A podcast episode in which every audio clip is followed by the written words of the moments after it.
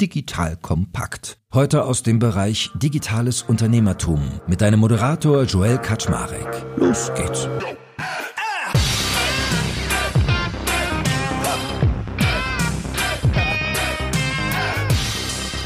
Hallo Leute, mein Name ist Joel Kaczmarek. Ich bin der Geschäftsführer von Digital Kompakt und jeder von uns will sich ja weiterentwickeln. Man muss sich auch coachen lassen, also egal ob im Sport oder auch in der Businesswelt. So und über meine Freunde von Signal Iduna bin ich dann auf eine Firma aufmerksam geworden, die geht ja gerade durch die Decke wie eine Rakete und zwar trägt sie den schönen Namen Coach Hub.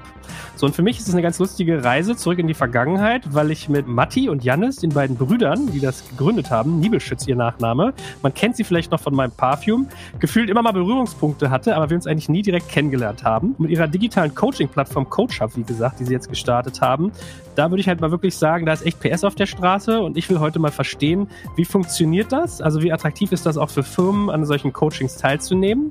Wie arbeitet das Unternehmen selber? Also wie sieht das Geschäftsmodell aus? Was sagen die KPIs? Und ich suche ja noch ein bisschen so das Haar in der Suppe. Und bisher habe ich es noch nicht gefunden, was bei mir relativ selten ist. Also, liebe Hörerinnen und Hörer, CoachUp macht einen echt guten Eindruck, sehr potent finanziert und äh, ich glaube, ihr werdet viel Spaß haben, das heute mal näher kennenzulernen. So, und that being said, lieber Matti, moin moin und schön dich kennenzulernen. Ja, hallo, herzlichen Dank. Freut mich auch, dass es nach so vielen Jahren jetzt mal persönlich klappt. Freue mich heute hier zu sein. Ja, endlich mal im echten Leben, nicht nur virtuell. Und erzähl mal ganz kurz. Also, ihr seid eigentlich ja in der Parfümbranche gewesen, du und dein Bruder, mit My Parfum irgendwie äh, immer in, in, der, in den Gazetten gewesen. Wie seid ihr dazu gekommen, dass ihr jetzt eine Plattform für Coaching gründet? Wie war da so die Genese? Ich glaube, das Wichtigste ist, ich habe die Company zusammen mit äh, meinem äh, Bruder Jannis gegründet, dass wir eigentlich schon seit Kindesbein zusammen allerlei entrepreneurial Sachen unternehmen. Also das fing dann an mit quasi gemeinsamen Jugendprojekten, Jugendzeitschriften, die dann irgendwie auf Mutters Drucker ausgedruckt wurden, ohne ihr Wissen natürlich, und dann auf der Straße verkauft wurden. Nee, aber dann auch später sozusagen im professionellen Kontext. Ich glaube, zu Studienzeiten haben wir erst angefangen, E-Commerce-Bereich Wein zu verkaufen, sind dann umgeschwenkt von, von Wein auf Parfüm, wo ich ja dann längere Zeit unterwegs war und haben uns dann langsam so angetastet von B2C E-Commerce in B2C Marketplace-Modelle, dann langsam in B2B Marketplace-Modelle, um dann zu merken, und das ist so ein bisschen, was Janis getriggert hat, dass das, was wir wirklich, wirklich lieben, sind B2B Software as a Service Modelle. Und das Ganze hat uns dann vor etwas über vier Jahren zu CoachUp geführt, wo wir einfach uns dann ja nach mehr als zehn Jahren gemeinsamem Unternehmertum gemerkt haben, es macht uns einfach unheimlich viel Spaß, zusammenzuarbeiten, etwas aufzubauen, wirklich was Bedeutendes aufzubauen und funktioniert auch ganz gut mit uns beiden. Und ähm, haben dann gesagt, okay, jetzt lass uns doch mal ein gutes Business aufbauen. Und was für uns bedeutet, auf der einen Seite wirtschaftlich gut, also spannender Markt, spannende Unit Economics, gutes Wachstumspotenzial und ganz wichtig, gleichzeitig etwas Gutes tun und wirklich ein klein bisschen einen Unterschied in dieser Welt zu machen. Und äh, mit Coaching helfen wir den Menschen, ihr volles Potenzial zu entfalten und nebenbei auch den Unternehmen das volle Potenzial ihrer Mitarbeiter zu entfalten. Und das ist quasi unser Beitrag für eine bessere Zukunft. Ja, und ihr macht das auch wirklich streberhaft. Also ich habe mir eure Seite sehr genau angeguckt. Wenn man da zum Beispiel sich umschaut, dann äh, schreibt ihr auch viel so über Diversity und dann guckt man sich das an. Was heißt das denn für euch? Ihr habt irgendwelche Chartas unterzeichnet. Ihr habt irgendwie äh, barrierefreie Büros. Ihr habt irgendwie geschlechtsneutrale Toiletten. Eine Kultur, wo halt jeder eingestellt wird, egal woher er kommt, egal ob jetzt Geschlecht, Religion, Herkunft oder oder. Da habe ich gedacht, Jesus, äh, was sind das denn für Streber? Ja, ich wäre da mit äh, Wachstum beschäftigt und die machen hier schon so die äh, 2.0 Schritte, nämlich auch sowas. Aber mal zum, zum Inhalt. Wie hat euch denn das Thema Coaching getriggert? Also warum ausgerechnet Coaching? Ich kann verstehen, E-Commerce finde ich ist eigentlich nicht so das geile Ding, weil man immer, immer dasselbe macht, glaube ich. Muss immer mehr verkaufen.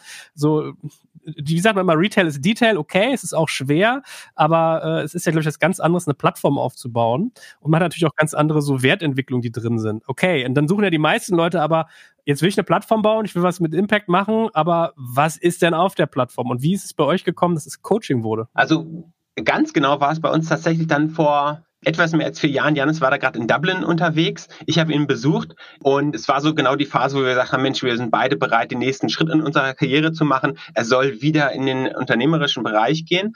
Und haben dann eben gesagt, wir wollen ein gutes Business aufbauen. Und dann haben wir überlegt, was bedeutet eigentlich für uns Purpose? Was bedeutet uns etwas? Und dann haben wir gemerkt, wir hatten das große Privileg vor 15 Jahren, als wir ähm, das erste Mal Gründer wurden, als wir das erste Mal Manager wurden, auch direkt einen Coach zu haben. Und ich muss sagen, das war für mich wirklich ja lebensverändernd. Ich meine, ich kam damals direkt aus der Uni. In der Uni lernt man viele schöne Sachen, viele Theorien, viele Konzepte, aber wie man Mitarbeiter leitet, wie man Mitarbeiter motiviert, delegiert, führt, wie man seine Stakeholder managt, all das lernt man nicht in der Uni. Kann man, glaube ich, auch nicht theoretisch lernen. Und bei mir war es dann sogar so weit, ich wusste noch nicht mal, wie ich mich selbst manage. Ich war ja komplett grün. Wie setze ich Prioritäten richtig? Wie manage ich meine Zeit? Und da hat wirklich mein Coach einen Riesenunterschied gemacht. Und dann haben wir so gesprochen, haben überlegt, warum ist es eigentlich so, dass eigentlich Coaching, jeder weiß, wie mächtig Coaching sein kann, aber hauptsächlich so Vorstände ähm, und wirklich das C-Level haben normalerweise Zugang zu Coaching. Warum ist es nicht so, dass wir das Mitarbeitern aller Karrierelevel zugänglich machen? Und dann haben wir gesagt, okay, das ist wirklich was Großes. Das ist auch eine gewagte Idee, genau sowas, was wir mögen. Und haben gesagt, okay, lass uns wirklich mal zusammentun und lass uns Coaching demokratisieren für Mitarbeiter aller Karrierelevel weltweit. Und da wäre ich mal neugierig drauf, weil in der Tat, ich erinnere mich, ich habe mal vor, weiß nicht, zwei, drei Jahren mich mit jemandem unterhalten, der war auch als C-Level-Experte irgendwie auf ähm, also einem spannenden Thema und der meinte halt irgendwie in so einem Nebensatz zu mir, ja, da bin ich jetzt nicht böse, dass die Kollegin das nicht hingekriegt hat. Äh, in meine Ausbildung sind ja irgendwie auch Zehntausende von Euro geflossen. Ich habe das halt einfach gelernt, mir wurde es von der Peak auf beigebracht. Und das war genauso ein Momentum, wie du gerade beschrieben hast. Der C-Level Executive, der kriegt das also wirklich bis auf alle Detailebenen runtergebrochen und das Team darunter aber eigentlich nicht. Und wie läuft das bei euch? Also wenn ich mich jetzt bei euch anmelde, was passiert? Absolut. Und so, so ist es nämlich tatsächlich auch. Also es ist, wir sind ja im 21. Jahrhundert. Das ist ja sozusagen das Jahrhundert des, des Menschen. Ich meine, alle, die meisten Businesses, die wir sehen, sind ja wirklich getrieben von unserem Gehirnschmalz dahinter. Es ist ja nicht mehr so wie im 18. Jahrhundert, wo es darum geht, welche Fabrik hat irgendwie die größten Maschinen, sondern die meisten Mitarbeiter sind jetzt ja Wissensmitarbeiter. Insofern ist, macht es auch nur Sinn, dann auch in seine Mitarbeiter zu investieren. Und das heißt, eben nicht, na, ich nehme einfach mal alle tu mal äh, alle Mitarbeiter in einen Klassenraum und setz vorne einen Lehrer hin, der erzählt ihnen dann einmal im Jahr eine Woche lang, wie sie zu managen haben oder wie sie äh, ihre Karriere zu entwickeln haben, sondern es ist eben, wir sind Individuen und entsprechend funktioniert Coaching ja auch so, dass wir genau an unseren Themen genau dann arbeiten, wenn es relevant ist. Und ähnlich wie beim Sport, das passiert halt nicht einmal, eine Woche Offside im Jahr, sondern man muss immer wieder hin, jede Woche oder jede zweite Woche oder wie häufig man auch seine Intervalle macht. Bei uns funktioniert es so, dass wir uns tatsächlich an Unternehmen richten, vor dem einfachen Hintergrund, weil wir dadurch sehr, sehr viele Menschen unterstützen können. Und ein Unternehmen ähm, definiert dann, welche Mitarbeiter äh, Zugang zum Coaching bekommen sollen, kann dann direkt über unsere Plattform die Mitarbeiter einladen und dann ist es wirklich eine, eine, eine tolle User Experience. Das heißt, du kriegst die Einladungs-E-Mail, hallo, du hast hier eine Einladung zum Coaching bekommen. Man macht ein Assessment, ein Stärken-Assessment am Anfang, um herauszufinden, was sind eigentlich meine Coaching-Themen, an denen ich arbeiten möchte, kriegt dann den passenden Coach empfohlen und kann direkt über unsere App den Coach auswählen und direkt ins Coaching starten. Das heißt, wir haben wirklich eine, ein geschlossenes Ökosystem, wo man von Anfang zu Ende immer von uns unterstützt wird und ähm, direkt im Coaching-Prozess sein kann. Zwischendurch dann auch immer wieder schöne Learning-Inhalte hat. Ich weiß, als ich damals vor 15 Jahren mein Coaching hatte, dann hat mein Coach mir zwischen den Sessions dann immer Zeitungsartikel abfotografiert und geemailt. Das ist halt heutzutage nicht mehr ganz zeitgemäß. Wir haben natürlich alles in der App, highly digestible. Wir haben 30 Leute in unserem Coach Hubs Studio mit eigenem Videostudio und Co., wo wir wirklich spannenden ähm, Learning- und Coaching-Content dann auch bereitstellen. Und den ganzen steuern wir dann auch natürlich für die, für unsere Coaches entsprechend aus, dass es jeweils zum Profil passt. Und was sind so die Themenbereiche, in denen ihr coacht? Also ist es irgendwie nur Leadership oder sind es konkrete Inhalte, sowas wie, keine Ahnung, Agile, Scrum? Was unterrichtet ihr denn sozusagen? Wir coachen alles, was sich Transferable Skills nennt. Man könnte auch sagen Soft Skills, Leadership Skills. Das sind zum einen Themen, die einen als Individuum betreffen, wie zum Beispiel mein Zeitmanagement, Management, mein Stressmanagement. Jetzt zum Beispiel gerade in, in Corona-Zeiten, ich bin zu Hause, wie mache ich denn, wie gehe ich denn mit der Situation um, dass ich rund um mich herum vielleicht meine Familie am Herumtoben habe, aber trotzdem viele Deadlines bei der Arbeit habe? Oder wie gebe ich denn einem Mitarbeiter wirklich eine Unterstützung in einem digitalen Kontext? Sowas ist alles mit dabei, aber auch wie äh, agiere ich in, im Kontext meiner Organisation. Also wie motiviere ich mein Team, wie äh, arbeite ich am besten mit meinem Vorgesetzten, wie delegiere ich am besten. Alles das, was keine Hard Skills sind, da unterstützen wir. Ich habe gesehen, ihr macht ja sogar auch äh, zusehen jetzt Dinge im Bereich Wellbeing. Also ich habe gesehen, da gibt es auch sowas wie Schlafen oder so. Also wie schlafe ich gut. Also ich betrachte mich selber als ziemlich avantgarde bei solchen Dingen. Ich verstehe das sofort, dass ich sage, ja klar, ein unausgeruhter äh, Mitarbeiter oder Mitarbeiterin ist auch keine produktive Mitarbeiterin.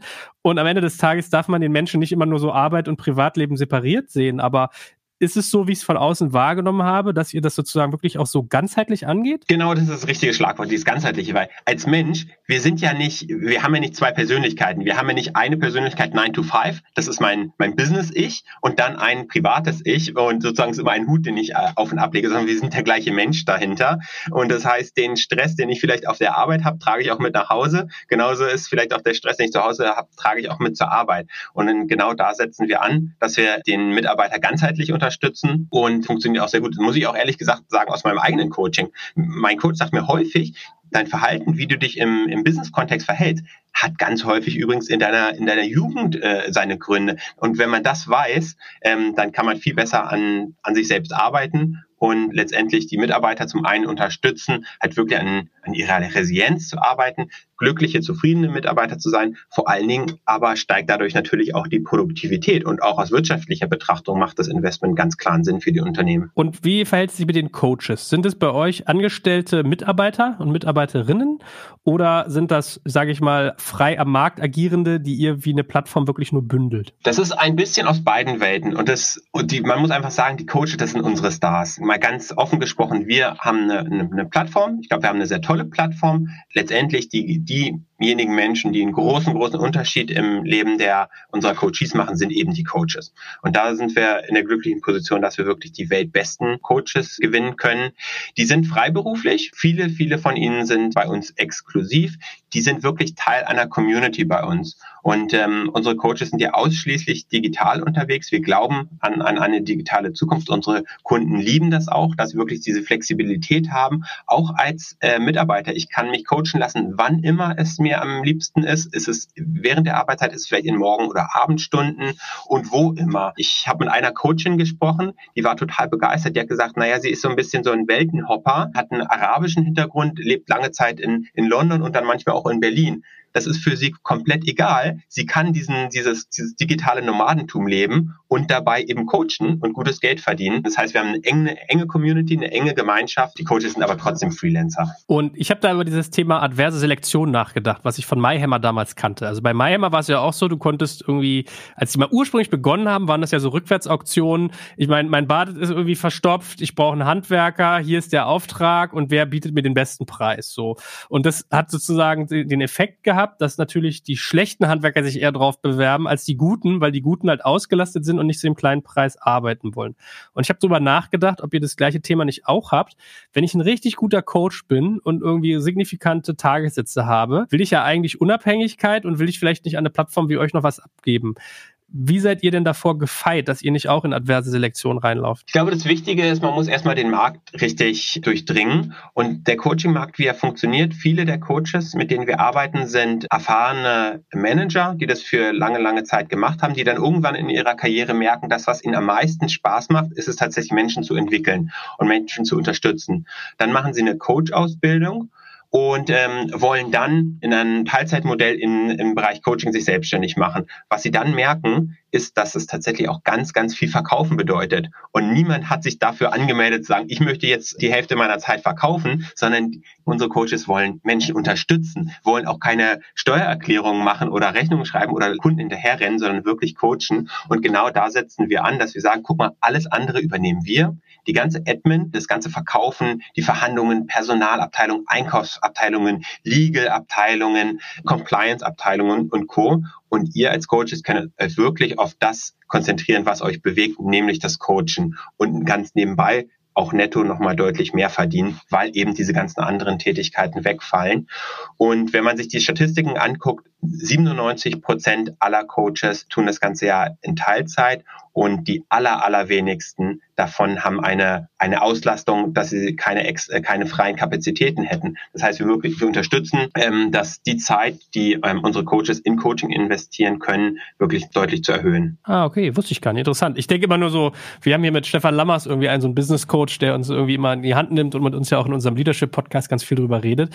Und also wenn ich den fragen würde, gehst du auf eine Plattform, würde er mir glaube ich einen Vogel zeigen, aber ich verstehe schon den Punkt, den du sagst, dass irgendwie Vertrieb und irgendwie die ganze Admin und so, das understood. Wie geht ihr denn aber ran und sichert die Qualität? Also wie evaluiert ihr denn eure Coaches? Qualität ist für uns einer der aller, aller wichtigsten Eckpunkte. Vor allen Dingen ist das auch der Punkt, warum unsere Kunden mit uns arbeiten. Wenn ich jetzt einen Coach suche und ich gehe zum Beispiel auf Google dann sehe ich da irgendwie den besten Marketer vielleicht ganz oben, der am besten in AdWords und Co. ist. Mit Sicherheit finde ich da nicht den besten Coach und mit Sicherheit finde ich nicht den besten Coach für mein spezifisches Setup. Das heißt, wir investieren sehr viel in die, in die Qualität unserer Coaches und auch unserer Coachings. Wir haben ja Professor Jonathan Passmore aus England als unseren Senior Vice President of Coaching.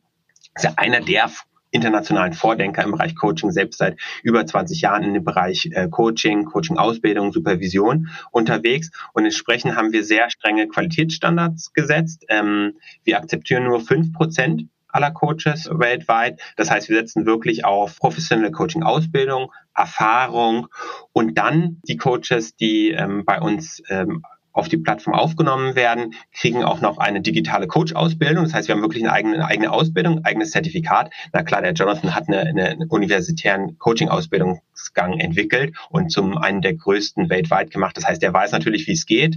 Und darüber hinaus haben wir dann eine, eine Qualitätskontrolle und eine Supervision und ein Fortbildungsprogramm für unsere Coaches, ähnlich wie man es vielleicht auch von Airbnb kennt. Nach meinem Aufenthalt werde ich gefragt, wie war denn der Aufenthalt? Und genauso fragen wir natürlich unsere Coaches, wie war denn deine Coaching-Session? Und das Ganze ermöglicht uns einen sehr hohen Qualitätsstandard, tatsächlich sogar mit einem NPS, also einem Net Promoter Score, einer Mitarbeiterzufriedenheit von über 70, was deutlich über dem Apple NPS ist. Das heißt, man kann tatsächlich sagen, Mitarbeiter sind glücklicher mit ihrem Coach Hub Coach als Apple-Fans mit ihrem iPhone. Da hast du deine eigene PR aber hier. Gut gelernt. Sehr gute, gute Bildbildung. Ich muss dich aber mal ganz naiv und dumm fragen.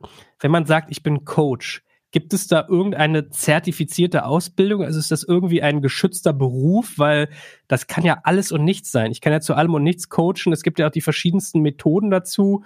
Wovon reden wir eigentlich, wenn wir sagen, ich bin zertifizierter Coach? Das ist genau die große Herausforderung. Was unterscheidet ein Business Coach, der den ähm, Erwartungen unserer Kunden entspricht, von vielleicht allen anderen? Wenn man mal auf LinkedIn geht und nach Coach sucht, dann wird man Millionen von Coaches finden. Ich habe vor einigen Wochen eine Zeitung aufgeschlagen. Ja, ich gebe zu, ich habe eine Papierzeitung aufgeschlagen. Ich weiß, es war, es war eine interessante Erfahrung. Da drin wurde angeboten ein Wochenendkurs zur Coach-Ausbildung.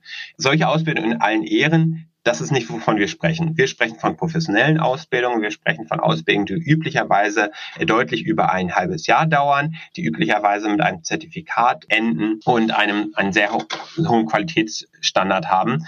Viele unserer Coaches sind auch Mitglieder in den großen Verbänden. Wir haben auch eine enge Zusammenarbeit mit den großen Verbänden und das ist natürlich ein erster Ansatzpunkt, um eine hohe Qualität zu garantieren. Und wie individualisierbar ist das dann? Also jeder trägt ja so ganz persönliches Päckchen mit sich rum. Mal sind es teambestimmte Dinge, mal hat es mit der Firmenkultur zu tun, mal mit dem Privatleben. Wie intensiv wird quasi auf die Individualität des Kunden eingegangen? Es gibt eine hundertprozentige Individualisierung. Am Anfang des Coaching-Prozesses gibt es natürlich immer ein, ein Assessment wo man erstmal festlegt, was könnten denn die Ideen, die Themen sein, an denen ich ähm, mich coachen lassen möchte. Ich persönlich bin ein großer Fan davon, die Stärken zu stärken. Es gibt auch andere Sätze, wo man sagt, okay, was sind vielleicht meine Schwachpunkte, an denen ich arbeiten möchte. Das Wichtige ist, dass das Assessment immer mit dem Coach in der ersten Session besprochen wird und dass gemeinsam besprochen wird, was ist denn das Coaching-Ziel? Wohin soll denn die Reise gehen? Und es ist natürlich ein längerer Prozess. Gleichzeitig kann es auch immer wieder sein, dass äh, zwischendurch Sachen hochpoppen. Es kann zum Beispiel sein, habe ich jetzt einen neuen Konflikt im Team vielleicht oder gab es Managementwechsel oder habe ich vielleicht selbst einen, einen neuen Karriereschritt gemacht? Und die ganzen Themen kann man dann natürlich auch immer aktuell mit dem Coach besprechen, um dann wirklich die Situation bestmöglich zu meistern. Die Bandbreite an Themen ist sehr groß und das ist auch der große, große Vorteil gegenüber klassischen Learning- und Development-Maßnahmen, wo quasi ich in einer Klasse bin, alle hören das Gleiche, unabhängig davon, ob das Thema für mich individuell re relevant ist oder nicht. Also es ist höchst individuell. So, und jetzt hören uns hier Menschen zu und sagen, ach, das ist aber interessant, was der Matti da interessiert. Und jetzt wollen die vielleicht abklopfen, ob es für sie relevant ist wer ist denn eigentlich eure Zielgruppe? Also reden wir hier nur von Corporates, wo dann irgendwie DAX-Vorstände ihre zweite, dritte, vierte Ebene da durchschleusen oder können es theoretisch auch ganz junge Unternehmen machen?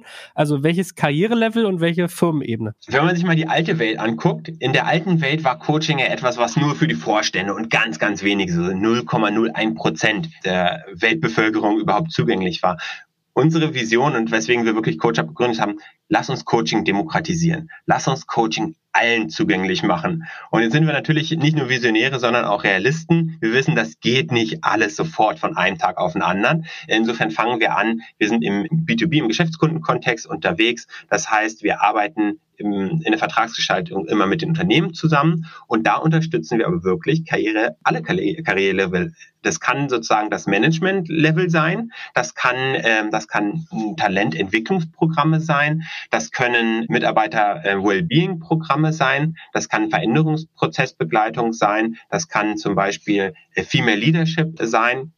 Also wirklich für alle Karrierelevel ist was dabei. Vielleicht ganz klein am Rande noch, wir bei CoachUp, wir sind jetzt ja mittlerweile auch 700 Mitarbeiter weltweit. Bei uns bekommt jeder Coaching. Von C-Level bis hin zur Praktikantin. Das ist natürlich für die meisten Unternehmen noch ein weiter Schritt, aber das macht auch eine Menge mit der Unternehmenskultur. Mal ein ganz konkretes Beispiel. Jedes Unternehmen hat Konflikte. Jedes Team hat Konflikte. Wir sind Menschen. Es ist einfach vorprogrammiert, dass wir Konflikte haben. Wenn man wirklich aber in seine Teams investiert, dann werden die Konflikte häufig vorbesprochen. Und was ich bei uns ganz interessant merke, ist, man geht dann in eine Konversation rein und man merkt ganz genau, der andere hat schon vorher mit seinem Coach drüber gesprochen und man selbst auch, sodass man viel schneller in einen lösungsorientierten Modus gehen kann. Also wir unterstützen wirklich Mitarbeiter aller Karrierelevel. Okay, also vom Head-Off bis zum Hausmeister, verstanden. Und jetzt wollen wir uns ja mal so ranhangeln, wie ihr abrechnet. Also läuft es nach dem Motto, pro Monat, pro Mitarbeiter so und so viele Stunden zum Kostensatz X oder ist es Pay as you waste? Also für jede genommene Stunde zahlst du einen fixen Betrag? Wie muss ich mir das vorstellen? Wir haben uns daran orientiert an, an E-Learning-Modellen. Das ist auch was, was viele von unseren Kunden tatsächlich können. Da zahlt man quasi pro Mitarbeiter pro Monat oder pro Zeiteinheit.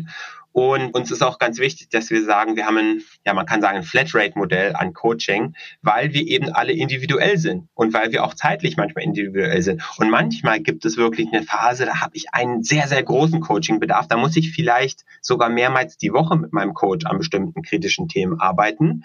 Dann gibt es aber auch manchmal Sachen, wo ich ein bisschen relaxter bin, wo ich sage, du warte mal, ein bis zwei Coaching-Sessions für mich im Monat sind gerade vollkommen ausreichend. Das heißt, wir haben tatsächlich ein Unlimited Coaching-Modell und wir rechnen rechnen ganz normal wie, wie ein E-Learning-Modell auch nach, nach Seed Prices sozusagen ab. Und was kostet das pro Monat pro Mitarbeiter? Das ist ganz individuell. Das hängt immer von dem Unternehmen ab, von dem Use Case ab, äh, natürlich auch von der, von der Anzahl der Mitarbeiter, von den Karriereleveln ab. Grundsätzlich kann man aber sagen, dass es ein extrem kleiner Bruchteil des ähm, Jahresgehalts der Mitarbeiterin ist und wenn man mal überlegt, was hat es denn eigentlich für eine Auswirkung auf den Mitarbeiter? Das heißt wirklich vielleicht, was für eine Reduktion in Personalwechsel, Personalverlust hat das Ganze, wie viele Krankheitstage hat der Mitarbeiter, welches Motivationslevel hat der Mitarbeiter, welches Produktivitätslevel hat der Mitarbeiter, dann ist es für die meisten von unseren Kunden relativ leicht, mathematisch das nachzuvollziehen und noch mehr sogar ins Coaching zu investieren. Ich verstehe deine Antwort, die ist auch total charmant, aber ich will das immer so genauer verstehen. Hast du so einen Medianpreis? So, es beginnt bei 500 Euro im Monat pro Mitarbeiter und es endet bei 15.000 oder sowas in der Art? Irgendwie so eine kleine Hangel? Also ich kann zum Pricing kann ich leider keine Aussage treffen, aber interessierte Unternehmen können uns natürlich immer gerne ansprechen und dann sind wir da gerne immer dabei, individuell zu besprechen, was am besten fürs Unternehmen funktioniert. Matti, du Politiker, ey. Ah. Ich sehe schon, muss ich hier off the record nochmal nachhaken bei dir, wenn ich mich selber dafür interessiere. Okay, na gut, ich lasse dich vom Haken, aber ja, egal. Ich verstehe schon, was du meinst. Also Investment, aber es ist vielleicht eine gute Brücke, sich mal mit dir über ROIs zu unterhalten. Also jetzt hören die Menschen zu, sind jetzt wie ich ein bisschen äh, angeknarzt, dass sie nicht wissen, was es pro Monat kostet, aber ihre Neugierde ist geweckt. Wie verkauft man denn auf eurer Seite noch, was so der ROI ist? Also du hast ja eben schon ein bisschen was gesagt, Teamkultur, Produktivität wäre für mich ein Thema, Fluktuation. Also hast du so belegt nach den Jahren, die ihr das mittlerweile macht, was für einen Impact das hat? Absolut. Wie, wie ich ja auch schon gesagt habe, mit, für Janis und mich, als wir das Unternehmen gegründet haben, war war es wirklich wichtig, von Anfang an zu sagen, wir wollen ein Unternehmen gründen, was einen Impact macht. Und dann ist natürlich die Frage, was bedeutet denn eigentlich dieser Impact für unsere Kunden? Und wenn man mal vergleicht, wo, wo haben unsere Unternehmen vorher investiert, das waren eben klassische Learning- und Development-Ausgaben. Das heißt, ein ein Classroom-Training, ein Offsite. Ich schicke alle meine Mitarbeiter entsprechend dann dahin. Und wie wurde sowas klassisch gemessen? Mit sogenannten Happy Sheets. Das heißt, hinterher wurden, wurden die Mitarbeiter gefragt, wie war's denn? Und dann irgendwie Happy Smiley oder, oder trauriger Smiley. Und das war's an, an Messbarkeit in einem klassischen L&D. Insofern viele, viele unserer Unternehmen fragen erstmal, wie sind, wie zufrieden sind denn die Mitarbeiter? Und da kann ich dann einfach nur sagen, das ist dann für uns ein Heimspiel eben weil wir ja einen NPS haben, der höher ist als der Apple NPS. In der Regel ist es tatsächlich so, und das hat mir vor kurzem eine Personalleiterin einer unserer Kunden berichtet, die Mitarbeiter, die wir coachen, werden zu internen Fans. Die gehen rum, die erzählen ihren Kollegen davon, wie sehr es quasi ihr Leben und ihr, auch ihr Arbeitsleben verändert hat. Und dann generieren wir dadurch natürlich immer mehr Interesse innerhalb der Organisation. Und das ist einfach super. Ich sage, wenn man ein, ein Produkt hat, was gut am Markt ankommt, dann ist es, glaube ich, schon mal sehr, sehr wichtig. Auf der anderen Seite sind auch immer mehr Personalabteilungen und Unternehmen natürlich viel, viel datengetriebener. Das heißt, wir haben natürlich Dashboards, wo wir darüber berichten, wie wird es denn genutzt? Wie ist denn das eigentlich die Aktivität der Mitarbeiter auf dem aggregierten Level auch, an welchen Themen arbeiten die denn eigentlich? Und da kriegen wir auch häufig das Feedback, dass es sehr interessant ist, dass zum Beispiel Unternehmen gar nicht wussten, was die Stärken und vielleicht Entwicklungspotenziale ihrer Belegschaft sind, die dann sagen, ah, alles klar, meine Mitarbeiter arbeiten vielleicht hauptsächlich an Zeitmanagement und Stressmanagement. Vielleicht sagt das ja auch ganz viel über meine Unternehmenskultur auf und vielleicht kann ich sogar darüber hinaus noch Programme anbieten, um meine Mitarbeiter zu unterstützen. Und dann geht es natürlich auch ganz tief später rein in die, in die graduelle Messung, was dann entsprechend, was ist dann wirklich dann der Impact auf die Krankheitstage, auf die Teamproduktivität und Co. bis hin zu manche Unternehmen, die dann auch wirklich sagen, sie wollen es wissenschaftlich angehen. Und wir haben ja einen, einen, einen Science Lab, ein Coaching Lab, hatte ich ja schon kurz über Professor Jonathan Passmore berichtet. Wir haben 30 Verhaltenswissenschaftler bei uns im Team weltweit und unterstützen dann entsprechend unsere Kunden auch da, äh, dabei, das Ganze messbar zu machen. Und es geht so weit, dass manche Unternehmen tatsächlich wirklich einen AB-Test machen, wo sie sagen, eine Kohorte meiner Mitarbeiter lasse ich entsprechend von Coach up coachen eine andere Kohorte bekommt keine Unterstützung durch Coaching und dann gucke ich einfach mal, wie sich diese KPIs entsprechend unterschiedlich verhalten. Und so kann man es dann ganz einfach ausrechnen. Und wie muss ich mir das als Produkt vorstellen? Also sagen wir mal, Haken hinter, der Matti hat uns jetzt überzeugt. So, jeder Mitarbeiter, jede Mitarbeiterin wird hier gecoacht, vom Head-Off bis zum Hausmeister. Wir messen ein bisschen ich mache eure App auf und mache alles dort. Habt ihr Videocalls da eingebaut? Wie, wie findet die Terminfindung statt? Weil du von meintest so, es ist ein Flatrate-Modell, du kannst mit deinem Coach so viel reden, wie du möchtest, aber ein Coach hat ja sicherlich mehrere Coaches als nur mich. Da fragt man sich ja, also ich kenne es immer, wenn ich mich in Sachen unterrichten lasse, ist die Terminfindung zum Beispiel ein tierischer Akt. Wie sieht konkret so euer Product uh, User-Facing aus? Also Tech-Stack und... Ja, also wir haben tatsächlich alles, alles in unserer Plattform, alles in unserer App, die natürlich mobile verfügbar ist, aber natürlich auch auch browserbasiert ist. Ich persönlich mag es immer ganz gerne, meine Video-Coaching-Sessions am Browser zu machen, einfach weil ich dann einen größeren Monitor habe, da kann ich äh, noch meine Notizen nebenbei machen. Und dann, wenn es zum Beispiel darum geht, dass mein Coach mir Learnings zwischen den Sessions vorschlägt oder ich mal bei uns durch unsere Coaching-Akademie mich durchblätter und mir ein paar, vielleicht ein paar Videos angucke. Intern nennen wir das auch unser Netflix des Coachings, weil wir tatsächlich auch, äh, auch ein äh, Netflix Machine Learning-Algorithmen dahinter verwenden. Dann mache ich das ganz gerne abends auf der Couch auf dem Handy. Und entsprechend, was uns da sehr wichtig ist, wir haben eine ja, als Buzzword würde man da sagen, eine Fenced Environment. Wir haben alles auf unserer Plattform, um sicherzustellen, dass wir wirklich die bestmöglichste User Experience haben. Das heißt wirklich, dass die, die Session selber, die, du sagtest, Terminfindung ist bei dir immer ein Thema. Das haben wir alles auf der Plattform ähnlich, wie man es vielleicht von Lösungen wie Calendly und Co. findet. Das heißt, man braucht jetzt nicht zehn verschiedene Tools zu verwenden, sondern alles ist bei uns auf einer Plattform und alles greift verzahnt ineinander, sodass es wirklich eine ganz angenehme Experience ist und man auch immer so zum nächsten Schritt geleitet wird. Nach der Session immer immer entsprechend ähm, eingeladen wird, nun mach doch mal zum Beispiel diese bestimmte Übung nochmal im Nachgang, buch doch mal die nächste Session beispielsweise, äh, mach doch mal ein bestimmtes Rating und eine bestimmte Evaluierung und so macht's Spaß und man bewegt auch was. Ich wäre ja so, wenn ich mich bei euch anmelden würde, ich würde vier, fünf, sechs, sieben Coaches ausprobieren, jeweils für einen anderen Fachbereich. Funktioniert das auch so oder hat man immer eine Person, die einen coacht und die ist quasi konstant? Die, unsere Coaches sind alle professionelle ausgebildete Coaches und die sind alle Generalisten. Das heißt, grundsätzlich können sie dich in jedem deiner Coaching Gebiete ähm, unterstützen. Und wir sprechen jetzt von Transferable Skills, das heißt, wir sind jetzt, es ist nicht der Excel-Coach, der dir beibringt, welche Shortcuts äh, man am besten findet, sondern wirklich, es geht um, um Soft Skills. Und da ist es in der Regel von Vorteil, einen Coach zu finden und eine Beziehung aufzubauen. Ich muss sagen, mit meinem äh, Coach bin ich jetzt seit drei Jahren im, im Coaching-Prozess. Mein Coach kennt mich besser als viele andere Menschen, weil man natürlich auch sehr offen ist und viele, viele Erfahrungen teilt, viele Hintergründe teilt, viele Muster vielleicht sich über die Zeit zeigen. Und das ist, das ist unglaublich wertvoll. Es ist viel, viel, viel, viel wertvoller als so oberflächlich, ja, ah, ich habe hier meine Session, ich habe da meine Session. Ähm, man kann wirklich, äh, wirklich langfristig sehr, sehr gut zusammenarbeiten. Insofern ist es in der Regel ein Coach. In der Tat manchmal ähm, macht es Sinn, Coach ähm, zu wechseln. Manchmal macht es äh, Sinn, äh, ein oder zwei Coaches auszuprobieren. Aber äh, man muss sagen, es ist die Ausnahme. Die meisten unserer Mitarbeiter und der entsprechenden Coaches nehmen, wählen einen Coach aus, sind dann höchst zufrieden und arbeiten dann lange, lange Zeit zusammen. Und hilft mir nochmal zu verstehen, wenn man sich eure Plattform anguckt, dann äh, gewinnt man den Eindruck, dass ihr mehrere so Subprodukte habt. Also ihr habt irgendwie ein Netzwerk, ihr habt eine Academy, ihr habt was zu Wellbeing, ihr habt die Plattform. Wie muss ich mir das vorstellen? Was macht alles jeweils? Ich glaube, das Wichtigste ist, wo unterstützen wir unsere Kunden mit dem Coaching? Und das sind tatsächlich so verschiedene ja, Use Case oder äh, Anwendungsfälle oder Anwendungstaschen, sage ich mal so.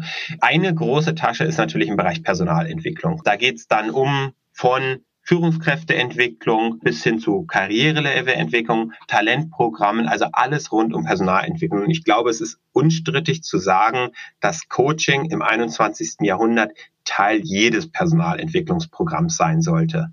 Also entsprechend haben wir da auch für jedes hm, Personalentwicklungsprogramm ein passendes Coaching-Offering. Dann darüber hinaus gibt es natürlich auch noch Anwendungsfälle, die unabhängig von der Personalentwicklung sind. Dann gibt es zum Beispiel Themen wie Diversity, Equity and Inclusion. Wie kann ich insbesondere meine ähm, diverse Belegschaft unterstützen? Aber ganz wichtig, das Problem liegt ja nicht bei den Diversen, sondern häufig liegt es bei den 99 Prozent anderen. Wie kann ich eine inklusive Unternehmenskultur schaffen? Wie kann ich vielleicht einen Kulturwandel hinbekommen hin zu einer mehr agilen Belegschaft? Und dann gibt es natürlich auch nochmal das ganze Thema Change Management, Transformation, digitale Transformation und Employee Wellbeing, also Mitarbeiterwohlbefinden. Und rundum haben wir passende Coaching-Offerings, haben passende Frameworks, haben spezialisierte Coaching-Ansätze passend dazu. Ähm, das heißt, das ist sozusagen tatsächlich, wie wir darauf blicken, auf unsere verschiedenen Produkte oder Angebote. Besteht eigentlich auch die Möglichkeit, sich als Teams coachen zu lassen oder in bestimmten Angelegenheiten oder ist es immer nur One-on-One? -on -one? Wir sind spezialisiert auf äh, One-on-One-Coaching. Wir können darüber sprechen, in bestimmten Setups auch ähm, tatsächlich in, in Gruppencoaching oder Teamcoaching-Ansatz reinzugehen. Allerdings sagen wir, was ist denn der große, die große Daseinsberechtigung für uns und für Coaching? Nämlich dadurch, dass wir sagen, es ist nicht mehr One Size Fits All und One Off. Ich schicke meine Mitarbeiter in den Klassenraum für eine Woche im Jahr und dann wird alles reingehämmert, sondern höchst spezifisch, höchst individuell. Und insofern glauben wir auch wirklich an diese Eins zu eins Beziehung. Ja, ich erlebe halt manchmal, dass es einfach so Situationen gibt, äh, man hat zum Beispiel einen Konflikt im Team, der geklärt werden will. Oder man will sich hinsetzen, man hat so zwei Jahre lang Arbeit reingesteckt, man hat irgendwie so ein Selbstverständnis, aber man muss jetzt seine Vision nochmal glatt ziehen, sein Purpose. Und das merke ich, das sind dann irgendwie so Teamprozesse, wo dich halt so ein Coach mal ganz anders unterstützt und so diesen Blick von außen hat, auch auf so eingeschliffene Dinge, die man selber gar nicht mehr mitkriegt im Betriebsklima. Deswegen, das wäre so meine Idee, ob man sowas, das macht man glaube ich jetzt nicht jeden Monat oder noch nicht immer, aber es gibt gefühlt immer, finde ich mal so Momente, wo man sagt, okay, hier wäre jetzt ein Coach gut und in der Situation, nicht in der Einzelperson.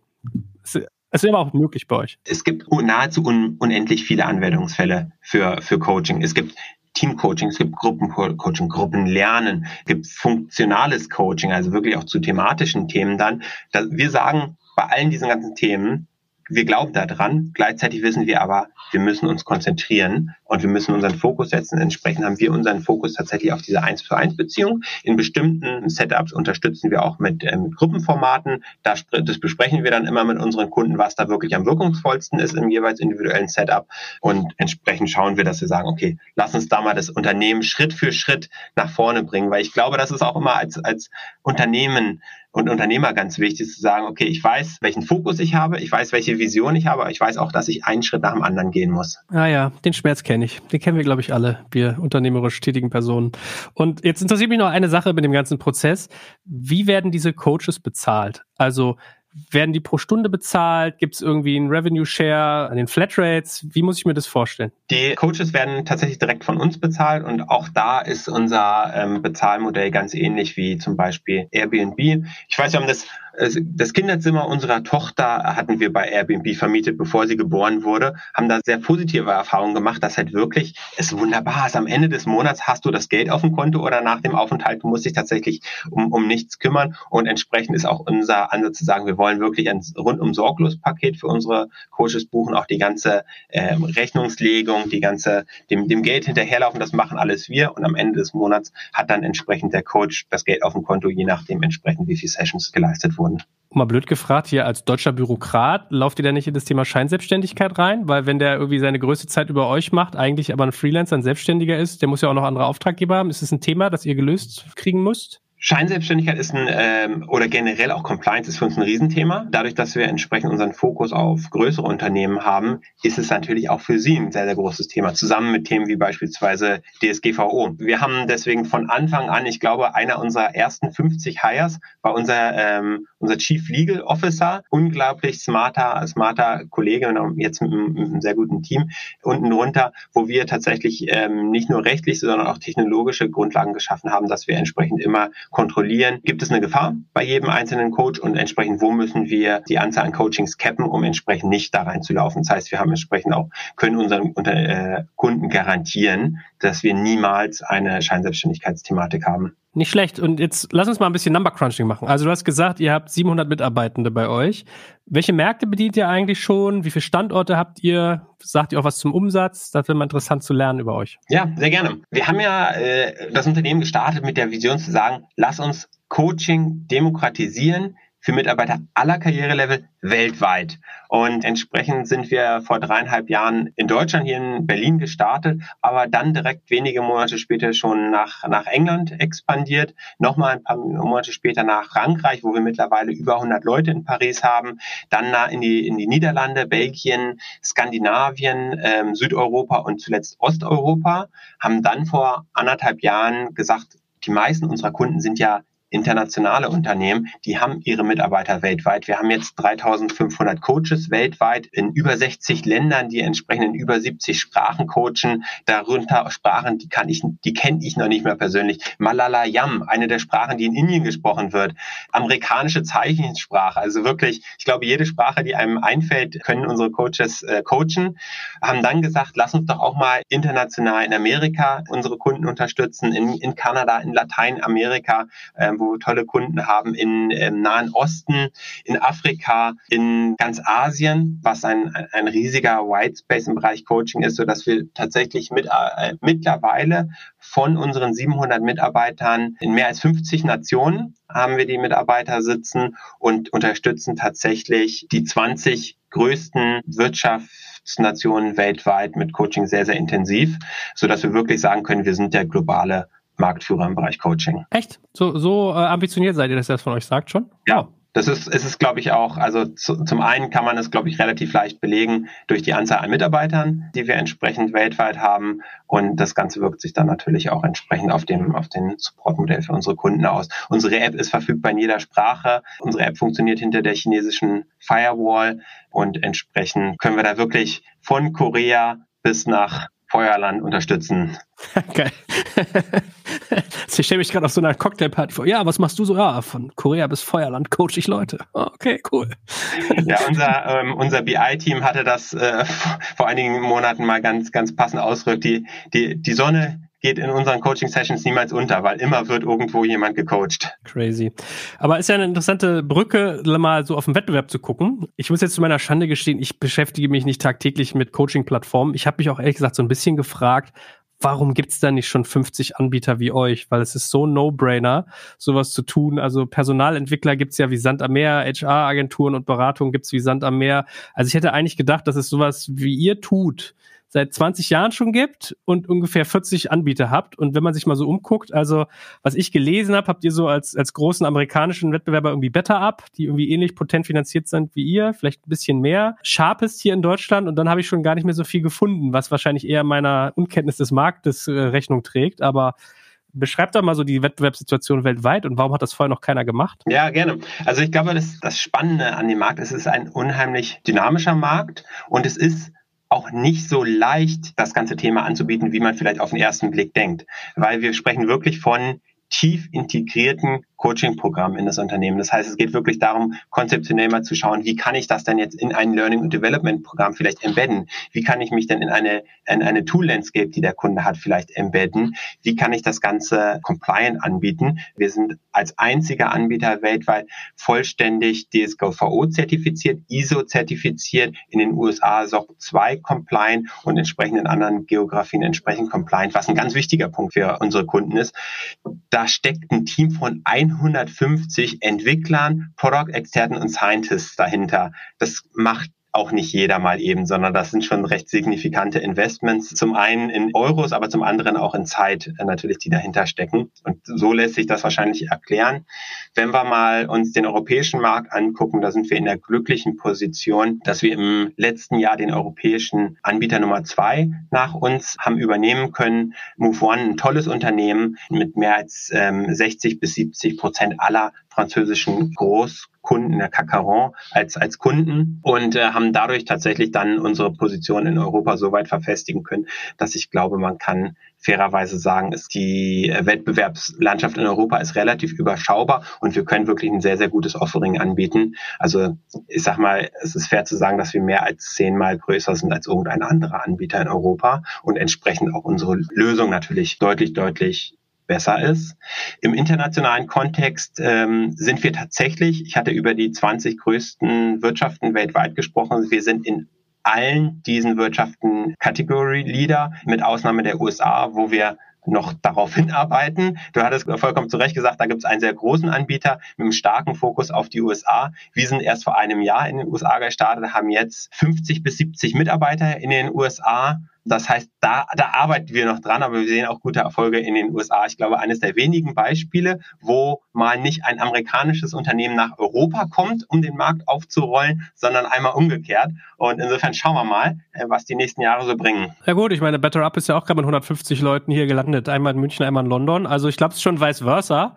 Aber nevertheless. Ja, also würde ich, würde ich mal, würde ich mal challengen wollen, wenn man einfach mal reinschaut, wo sitzen denn tatsächlich die Mitarbeiter, dann glaube ich, kann man die Mitarbeiter in Europa an einer Hand abzählen. Ähm, okay, du meinst, PR bisher. Würde ich nicht alles, was in, den, was in der PR announced wird, dann auch für bare Münze nehmen. Okay, fair enough. Aber auch mal ganz ehrlich, frei von der Leber weggefragt, wie habt ihr das eigentlich alles gemacht? Weil man guckt sich eure Seite an. Ich habe die gebenchmarkt auf andere. Sieht mega modern aus. Es ist hochgradig potent besetzt, was Experten angeht. Du hast über deine Coach-Geschichten erzählt. Ihr habt irgendwie Academy-Content, 30 Leute, die nur Content machen, hast du gesagt. Ihr habt ein Modell entwickelt, was irgendwie sehr gewagt ist. Also eine Flatrate für jeden Mitarbeiter zum Thema Coaching. Das muss man sich erstmal trauen. Ich frage mich, wie ihr das testet. Also wie, war, wie sah zum Beispiel so euer MVP aus am Anfang? Man, macht man sich ja in die Hosen. Was muss der Preis sein? Wie viel nehmen die das wahr? Wie viel Auslastung kriegen wir hin? Taugen die Coaches und und, und.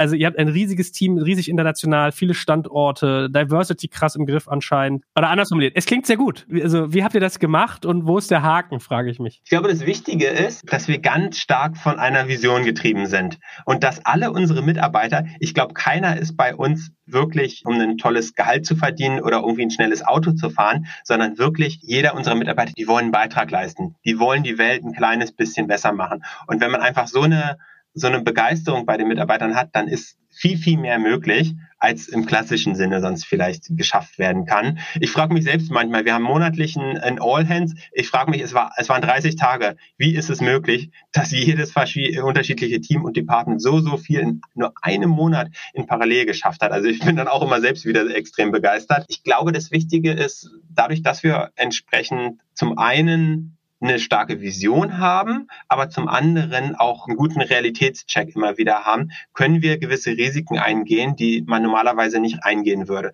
Zum Beispiel weiß ich noch, als Corona in Europa ausgebrochen ist, da war ja viel Unruhe im Markt. Dann haben ja ähm, große Fonds gesagt, Mensch, jetzt kommt eine neue Eiszeit in der Investmentlandschaft, schnallt euch mal alle gut an, cuttet mal alle eure Kosten, wo wir dann natürlich auch bei uns im Board gesprochen haben und wo gerade auch Janis, der bei uns ja Sales auch verantwortet, gesagt Leute, Leute, lass uns mal bitte alle einmal durchatmen und einmal anschauen. Ja, es kommt jetzt eine große Pandemie auf uns zu, aber gleichzeitig ist es auch eine unheimliche Möglichkeit, weil es auf einmal diesen Trend im Markt, dass es Richtung Digitalisierung, Richtung New Work geht, einfach unheimlich beschleunigt, sodass wir vielleicht nicht nur Gegenwind bekommen, sondern als eine der wenigen Business Models da tatsächlich auch einen guten Rückenwind sehen und vor allen Dingen einen Rückenwind, der langfristig da ist, um zu bleiben. Also ich glaube, auch wenn jetzt die Corona-Maßnahmen gelockert werden, niemals werden alle Unternehmen komplett zurück in dieses alte Korsett des Arbeitslebens gehen werden. Es wird digital wird viel, viel wichtiger werden. Hybrid Work wird viel, viel, viel wichtiger werden.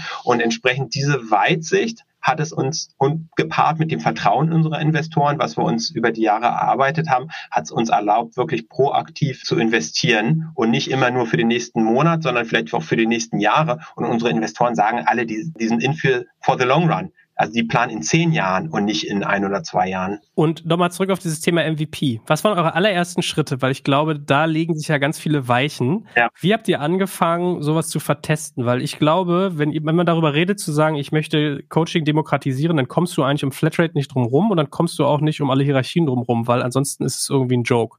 Das ist ja aber super bold. Das braucht ja in erster Linie viel Vertrauen und relativ viel Geld. Wie habt ihr angefangen? So allerersten Schritte? Ich weiß, die, den allerersten Schritt bei meinem Bruder im Wohnzimmer, wo wir tatsächlich alle Funktionen in einem oder in zwei Personen äh, waren, finde ich auch ist das Beste. Man muss einfach alles mal selbst gemacht haben.